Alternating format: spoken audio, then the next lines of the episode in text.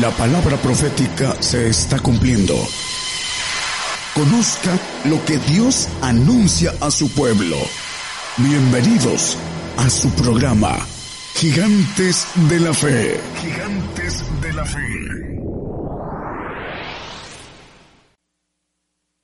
Saludo para todos los radioescuchas y todas las televisoras que nos ven en diferentes países y también para los presentes eh, el tema de hoy es argentino, sencillito.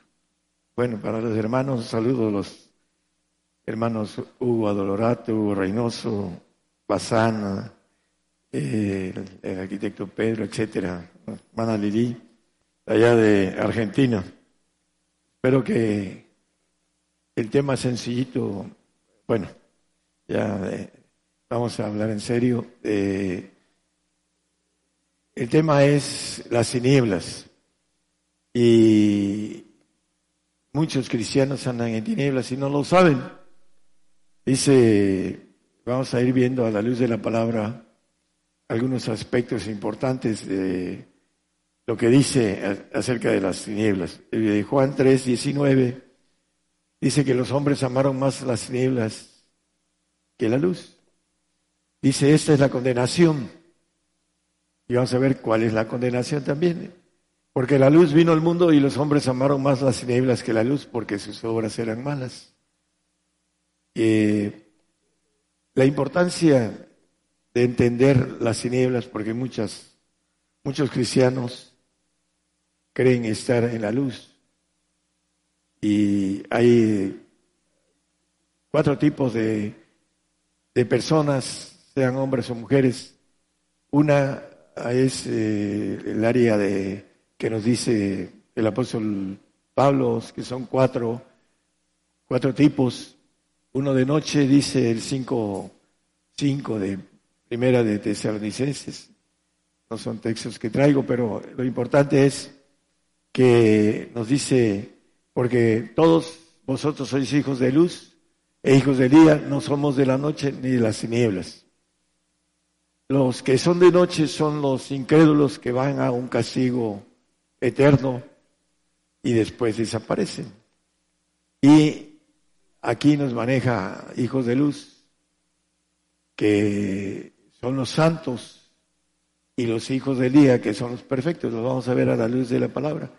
Pero la importancia es ni de las tinieblas. Hay muchos que creen que son hijos de Dios, porque eso le dicen sus, uh, sus guías, y en, esa, en ese sentido uh, no alcanzan a tener a la luz de las normas que el Señor marca en la palabra para ser hijos de luz o ser hijos del día. Eh, se requieren requisitos y hay que pagarlos porque Dios no hace excepción de personas. Vamos a Juan 1.5, Evangelio. Y la luz en las tinieblas resplandece, mas las tinieblas no la comprendieron. Hablando eh, del Señor, dice que Él es la luz del mundo. Y aquí maneja algo interesante. Las tinieblas no la comprendieron a la luz. Comprender eh, viene en el tumbaburro de entender y de penetrar. La luz penetra en la parte oscura. Por eso maneja aquí esta expresión, comprendieron. Es entender y penetrar, lo que quiere decir comprender.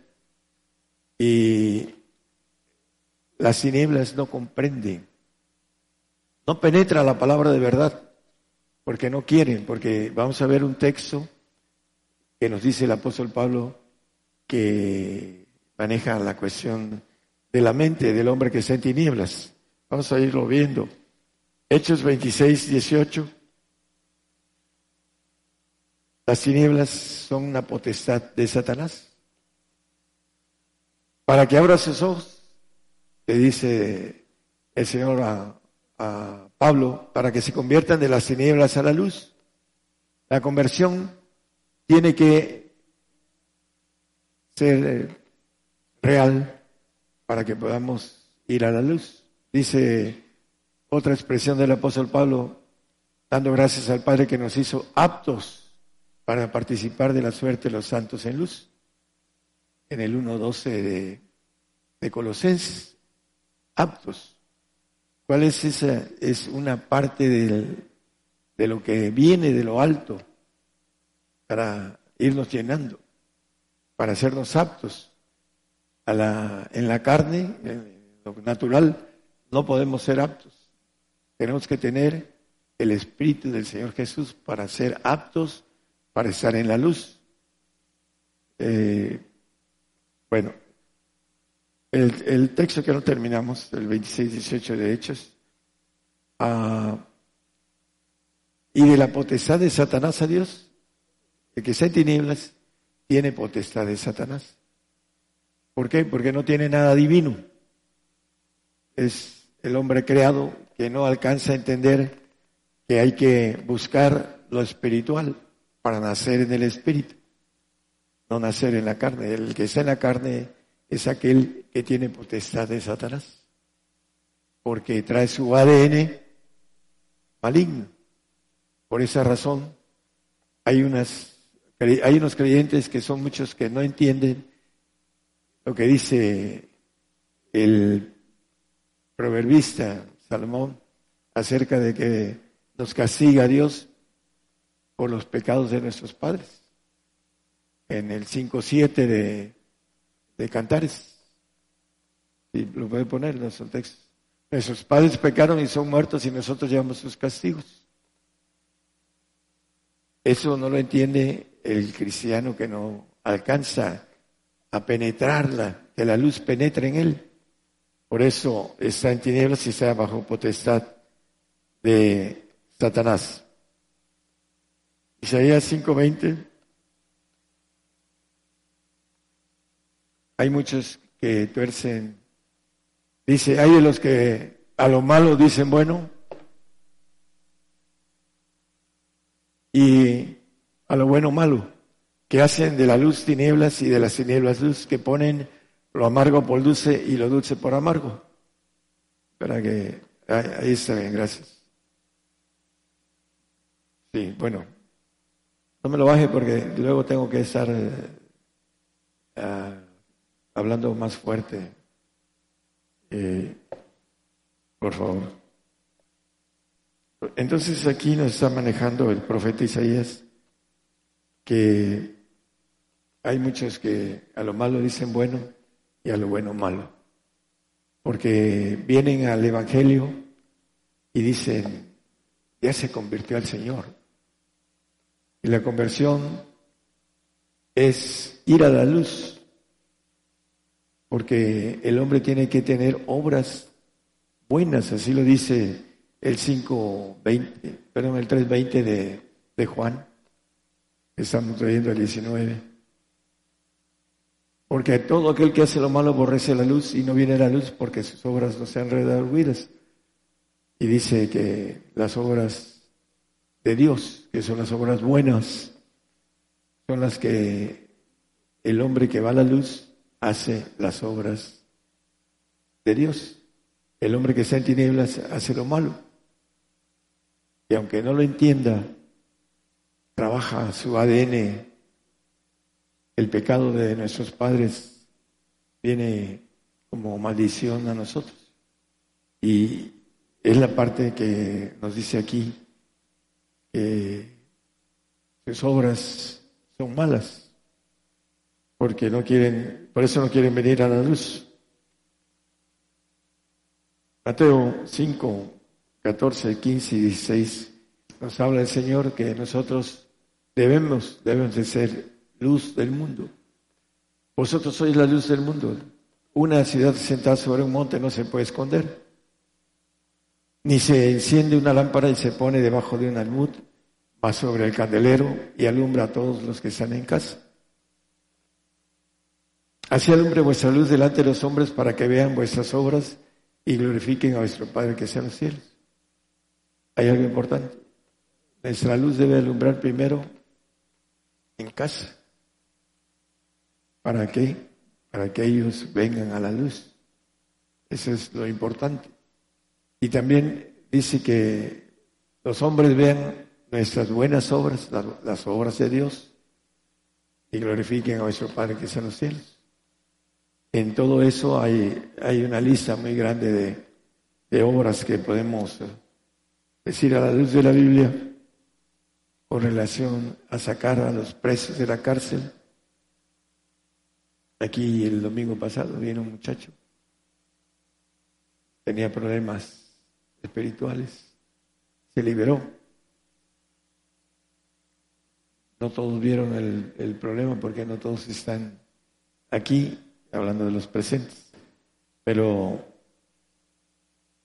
la importancia de poder liberar a la gente que tiene posesión o opresión y llevarlos a entender que, ellos mismos con su inteligencia puedan recibir la luz del Señor.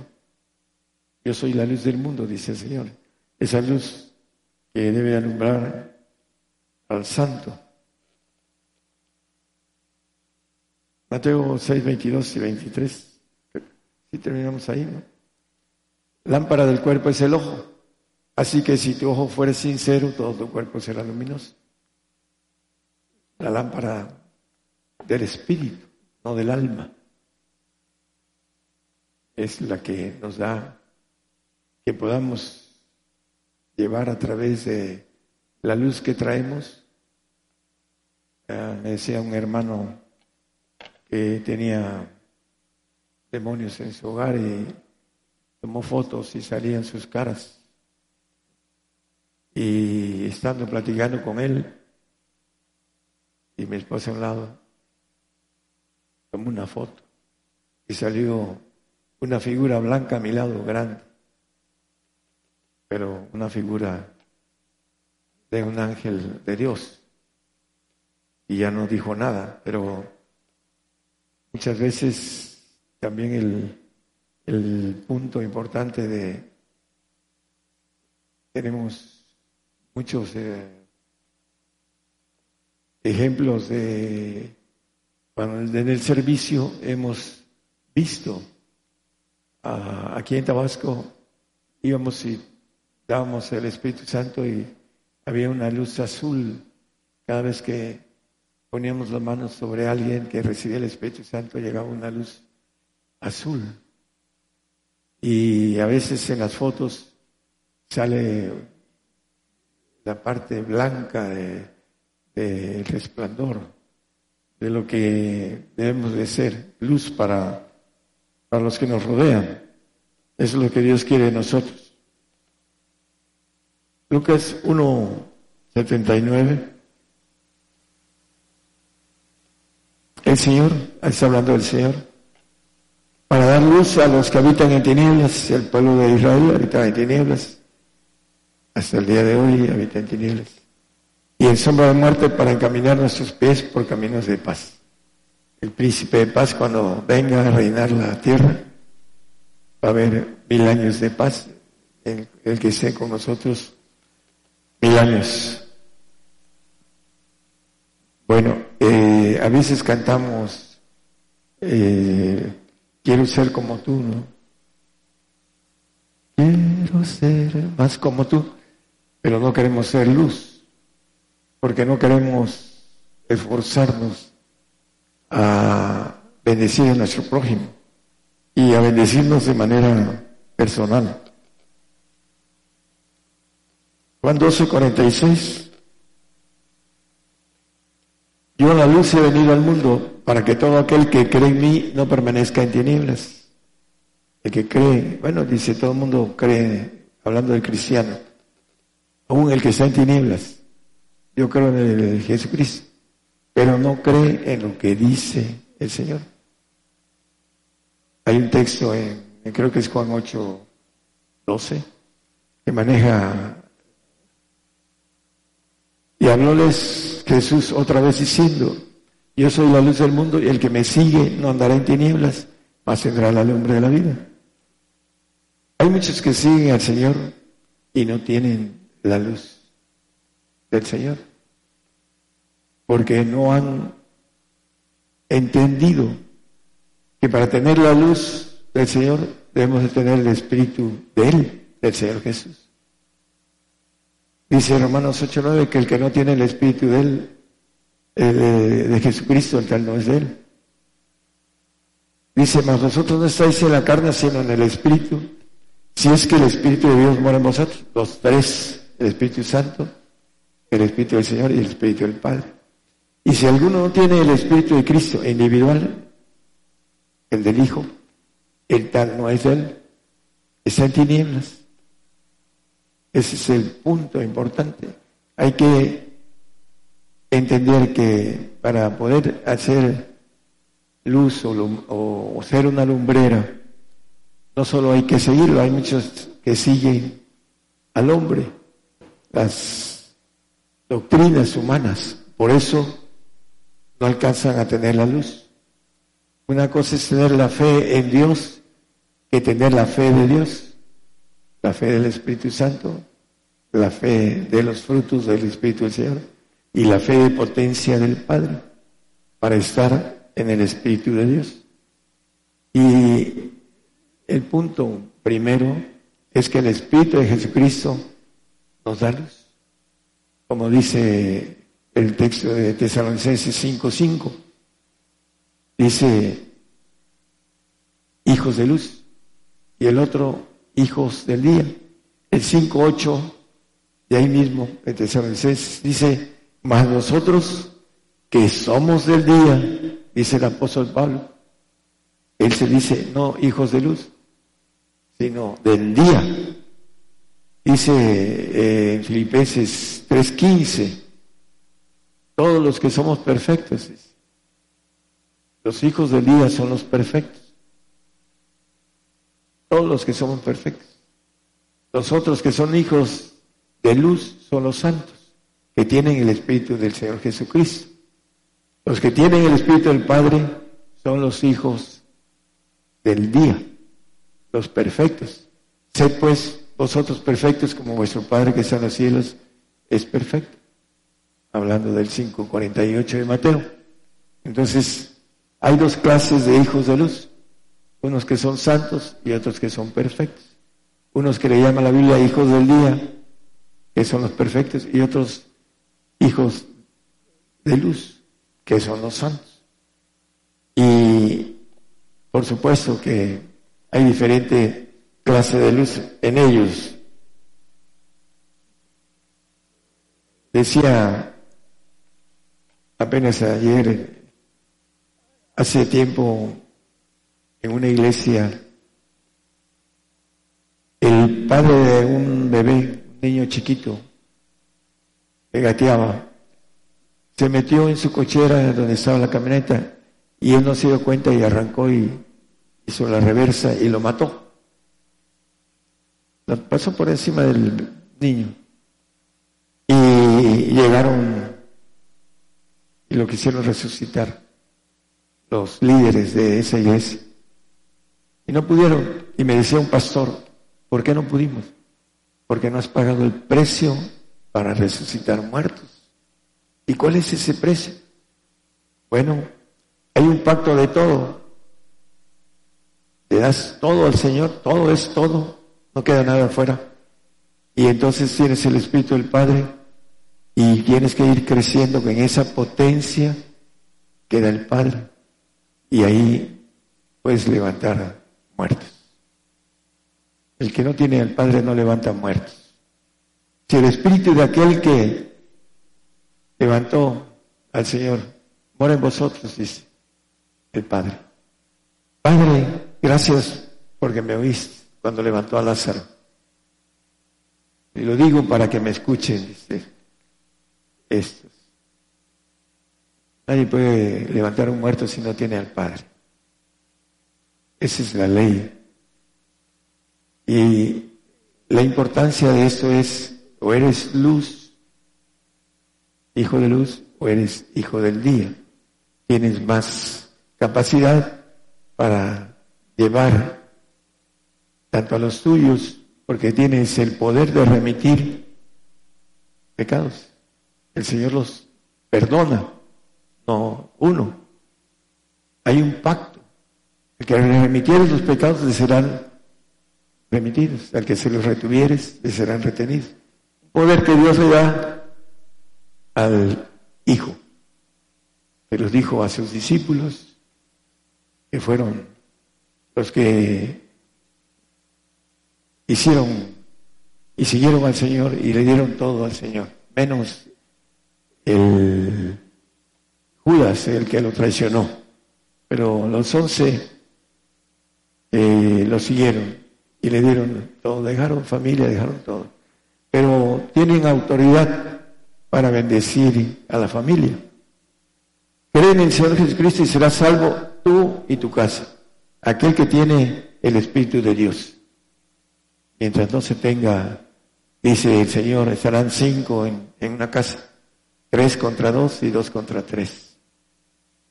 Ha venido, dice, a dar paz, sino disensión. Aquel que no alcanza a entender el camino a la luz perfecta eso es para dar luz en, las tinieblas. Dice la parte que no permanece en tinieblas, hablando de el seguirlo de manera completa. Hay gente que sigue al hombre en las doctrinas humanas. Estamos hablando a las radios y a las televisoras. Por eso no alcanzan a hacer luz de manera completa, porque es la palabra, pero sin rema, porque tienen doctrinas y no quieren dejarlas, no quieren la palabra de verdad. Isaías 49, 6, vamos a ver también la importancia de salir de las tinieblas, de la potestad de Satanás. Puede uno ser creyente, puede uno morir. Y la diferencia entre las tinieblas y la luz son los segundos cielos y, los tercer, y el tercer cielo. Esa es la diferencia entre tinieblas y luz. El que está en tinieblas y que alcanza a morir, no negando al Señor, confesándolo, se va a un paraíso en el segundo cielo, donde va a estar un tiempo que solo Dios conoce y que después va a desaparecer, porque es un premio que el Señor da, un regalo, un don, dice la palabra, y una bendición para aquellos que confiesan con su boca, pero no creen en lo que dice el Señor. Ven y sígueme. No lo siguen, porque no tienen sus intereses en este planeta. Isaías 49, 6 dice, ah, y dijo, poco es que tú me seas siervo para levantar las tribus de Jacob y para que resabres los asolamientos de Israel. También te di por luz de las gentes para que seas mi salud hasta la postrera de la tierra. Aparentemente está hablando del Señor, pero nos está manejando que nosotros Debemos ser luz hasta lo postrero de la tierra. Estamos como equipo, hermanos, trabajando hasta lo postrero de la tierra a través de lo que ahorita da oportunidad de las comunicaciones, de internet, etcétera. Estamos llevando el evangelio a muchos lugares que sería muy difícil llegar Apenas hace poco estuvimos en Ucrania, Taiwán, en China, en Rusia, en muchos lugares donde sería difícil y demasiado pesado en la economía llevar el Evangelio, la luz a esos lugares. 42, Isaías 42, 6 nos dice con yo Jehová te, ha llamado en justicia. Los santos son llamados. Y te tendré por, eh, por la mano. También quiero decir que los perfectos son llamados de manera más profunda. Te guardaré y te pondré por alianza del pueblo, por luz de la gente. Nos va a poner por luz después de que regresemos a gobernar la tierra con Él. Dice que nos ha hecho reyes y administradores, sacerdotes, y reinaremos con Él en la tierra. Otro texto que también habla Isaías 60, el 1, vamos a ir viendo varios textos, hermano. Levántate, está hablando de que nos levantemos del polvo cuando venga el Señor.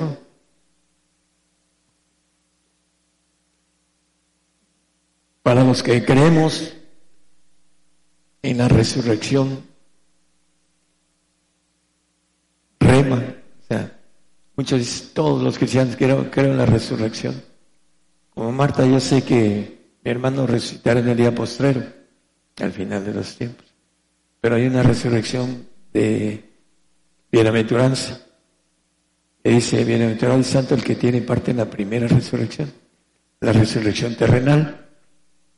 Y aquí nos dice, levántate, resplandece que ha venido tu lumbre y la gloria de Jehová ha nacido sobre ti. El 2. Porque hay aquí que tinieblas cubrirán la tierra. ¿Por qué? Porque viene el tiempo de ira y vienen guerras nucleares y van a oscurecer la tierra. Y dice, oscuridad los pueblos, va sobre ti nacerá Jehová y sobre ti será vista su gloria. El tres. Y andarán las gentes a tu luz. Vamos a ese, esa palabra de luz quiere decir muchas cosas. Vamos a ser reyes con los judíos, vamos a trabajar con ellos y vamos a gobernar.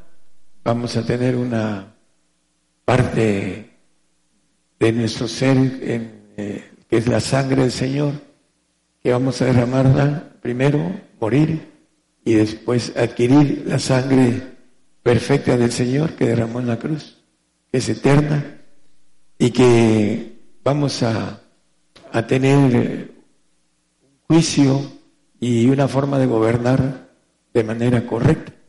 Dice ardimiento, dice Isaías, un espíritu de ardimiento.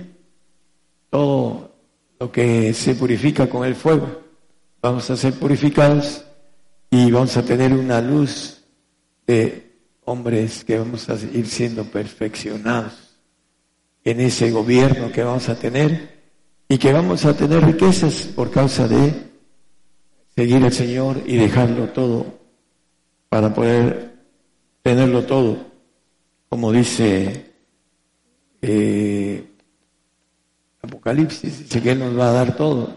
Déjalo, vamos al 65 de Isaías.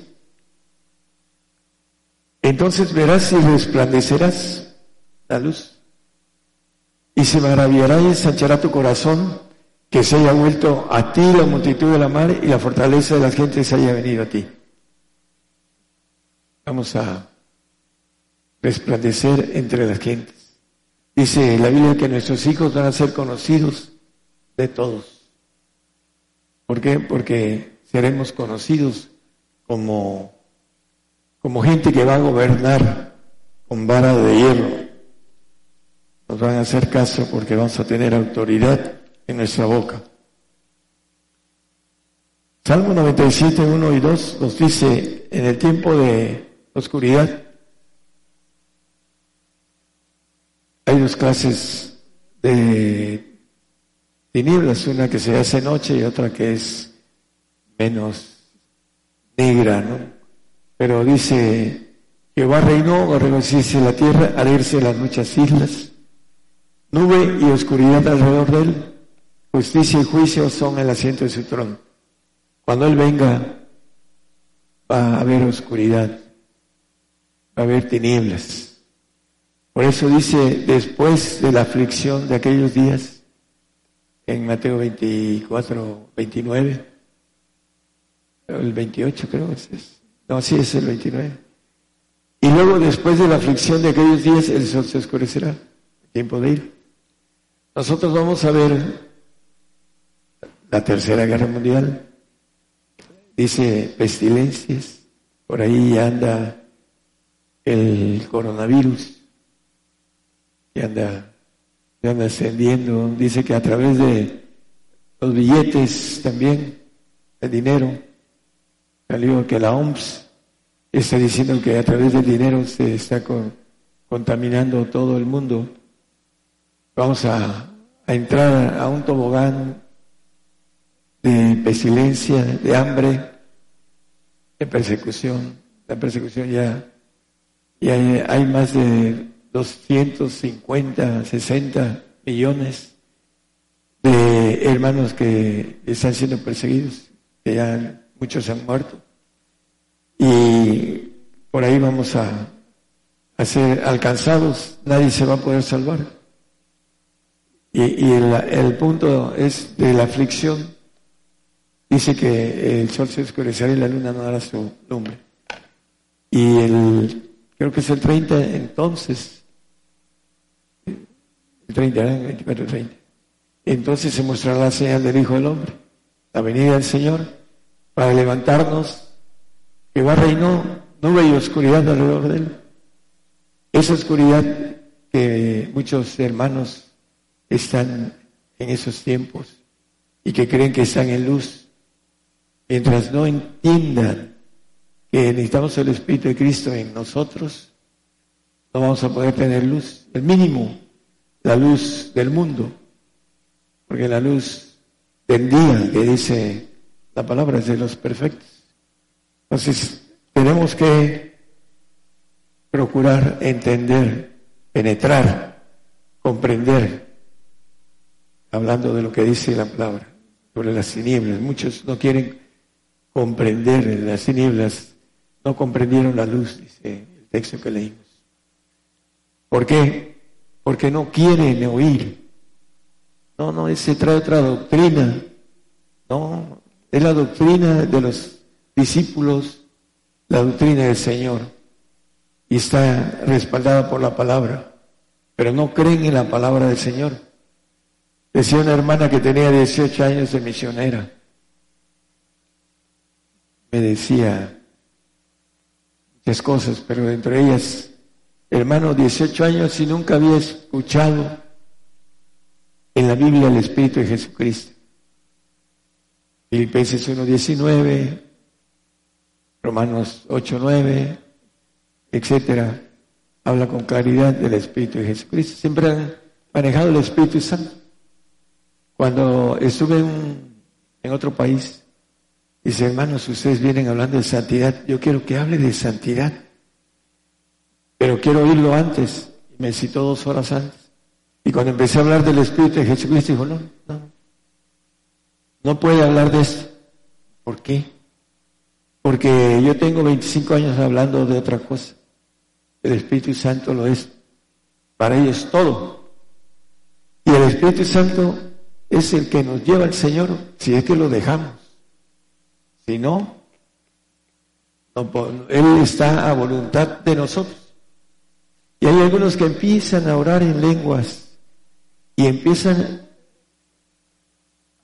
el Espíritu los empieza a sensibilizar de ese corazón de piedra pero cuando llegan un poquito más, no, ya empiezan a dejar de orar.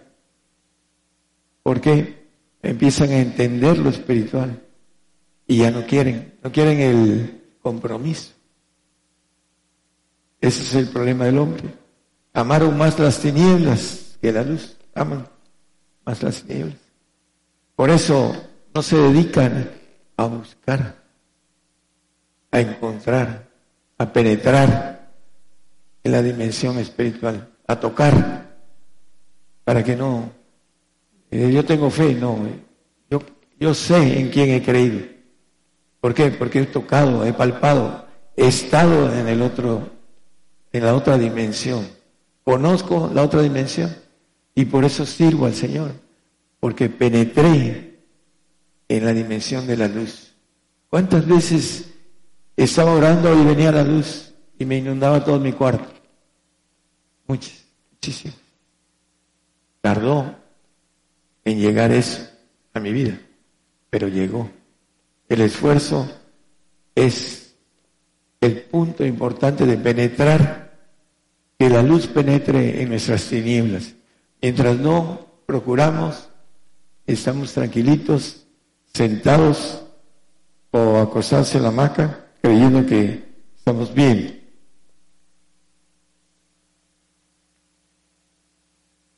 Voy a sacar unos textos. Segundo Corintios 4, 1 al 4. Vamos a... Por lo cual, teniendo nosotros esta administración según la misericordia que hemos alcanzado, no desmayamos. Antes, quitamos los escondrijos de vergüenza, no andando con astucia, ni adulterando la palabra de Dios, sino por manifestación de la verdad, encomendamos a nosotros mismos a toda conciencia humana delante de Dios. El 3, por favor. Que si nuestro evangelio está aún encubierto, entre los que se pierden está encubierto. ¿Quiénes son los que se pierden? Los que están en tinieblas.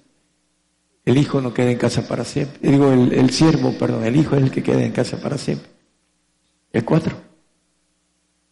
En los cuales el Dios de este siglo cegó los entendimientos de los incrédulos. No creen en la palabra del Señor. Yo soy la resurrección y la vida y no quieren morir. Quieren irse en el arrebato.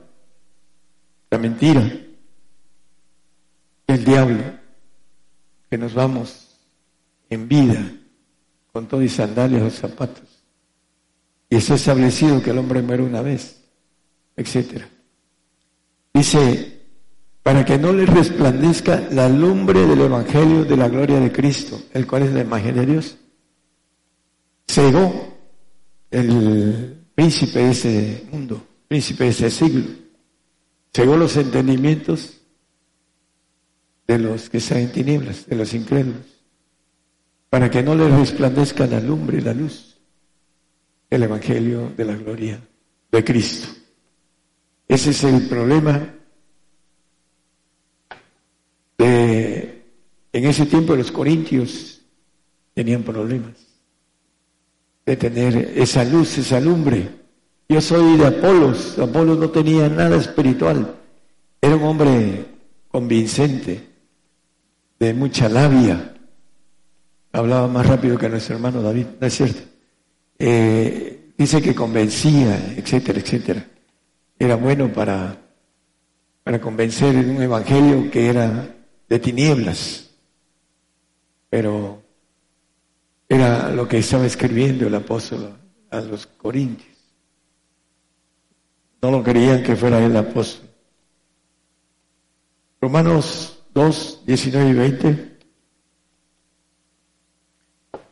Hablando de, dicen los fariseos, dice, confías que eres guía de ciegos, luz de los que están en tinieblas, etcétera, etcétera. Habla todo este, eh, varios versículos. Pero confían los que andan en tinieblas. Ellos creen que están bien, porque no les penetra la palabra de verdad, porque no la quieren oír, porque están conformes con su vida humana y creen que son hijos de Dios. Pero es así. Dice, eh, los dos caen en el Oye, ¿es el siguiente, hermano? ¿O no más? No sé. Traigo aquí varios textos, pero no quiero tocarlos todos. Dice que guía, el ciego guía, y los dos caerán en el hoyo. Creo que es el 2.21. Romanos. ¿No? 20. 21. Tú puedes que enseñes a otro, no te enseñes a ti mismo, tú puedes que predicas que no te Hace hurtas, eh, manejan donde dice que caerán en el hoyo.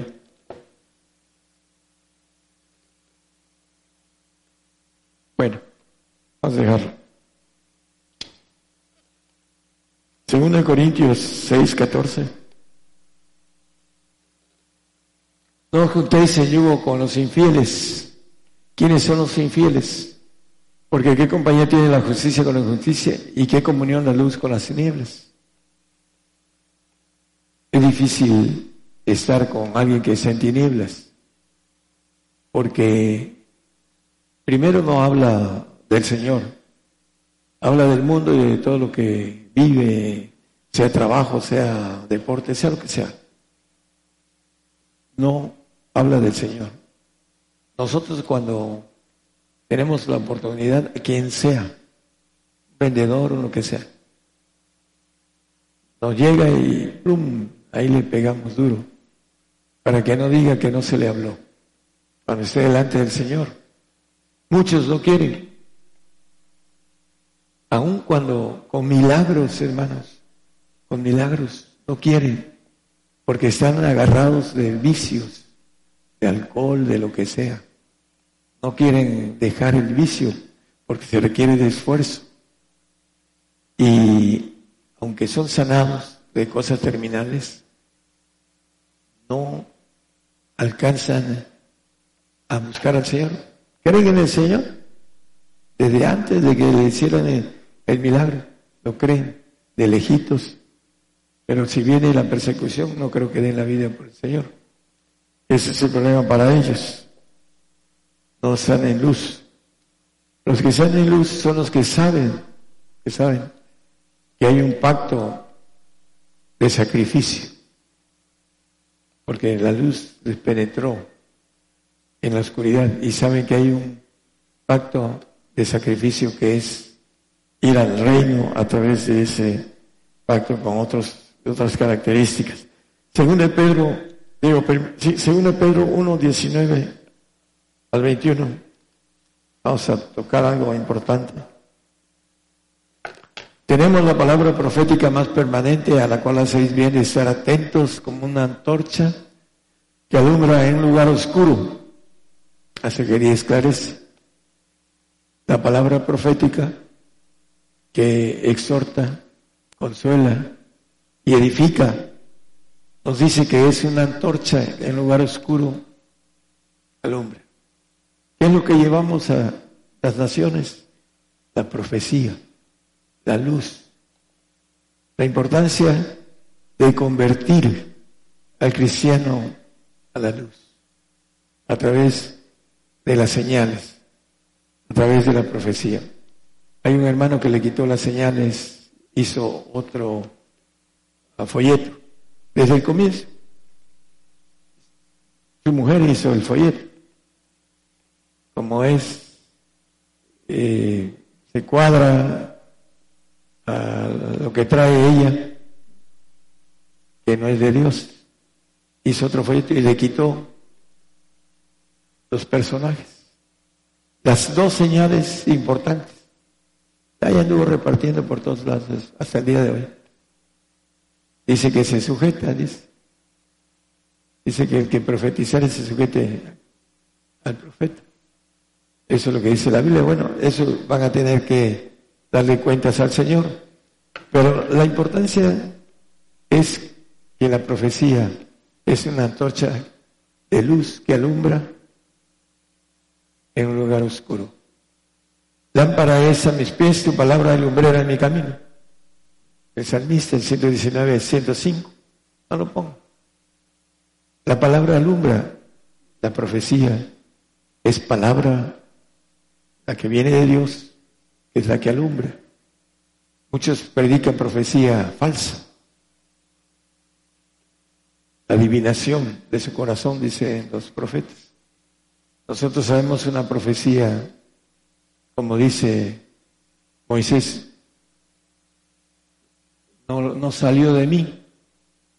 Yo fui enviado para eso, para profetizar de manera sobrenatural. Entonces, es la parte importante de los que han estado con nosotros de hace muchos tiempos, muchos años, que no se rajen, han estado trabajando. Es importante que no se rajen, que sigan llevando esa luz, trabajando en unidad, porque todo el trabajo que hacemos, hermanos, Todos los que trabajan de una o de otra manera aquí tienen su paga como grupo unido. Todos vamos a tener una paga, pero necesitamos estar unidos en ese trabajo de luz vamos a ir a verlo aquí a, Apocalipsis. Vamos a Apocalipsis 11, 6.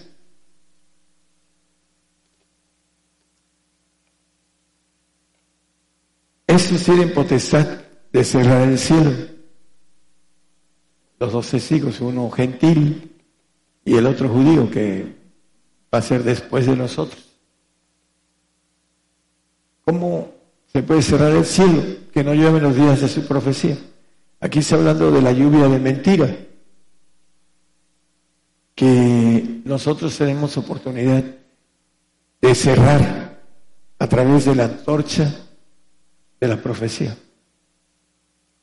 Estamos haciendo muchos testigos apocalípticos, lo crean o no lo crean, a través de nuestro trabajo.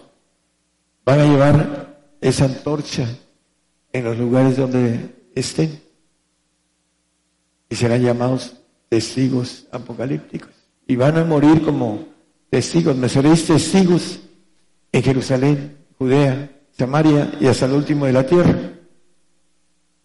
Testigo, la palabra original quiere decir mártir. Vamos a ser mártires de Jesús a través de nuestra palabra profética que edifiquemos, que demos luz a los que están en tinieblas. Unos para que no se pierdan, sean salvos, otros para que alcancen la bendición de entrar al reino y algunos otros más avispados para que sean perfectos, puedan entrar como perfectos. La diferencia entre los, ya lo dije, entre los perfectos y los santos, que son, los dos son hijos de luz. Unos pueden dar luz, pero, por ejemplo, en sus hogares, el que puede Salvar a todos es el perfecto. A todos. ¿Por qué?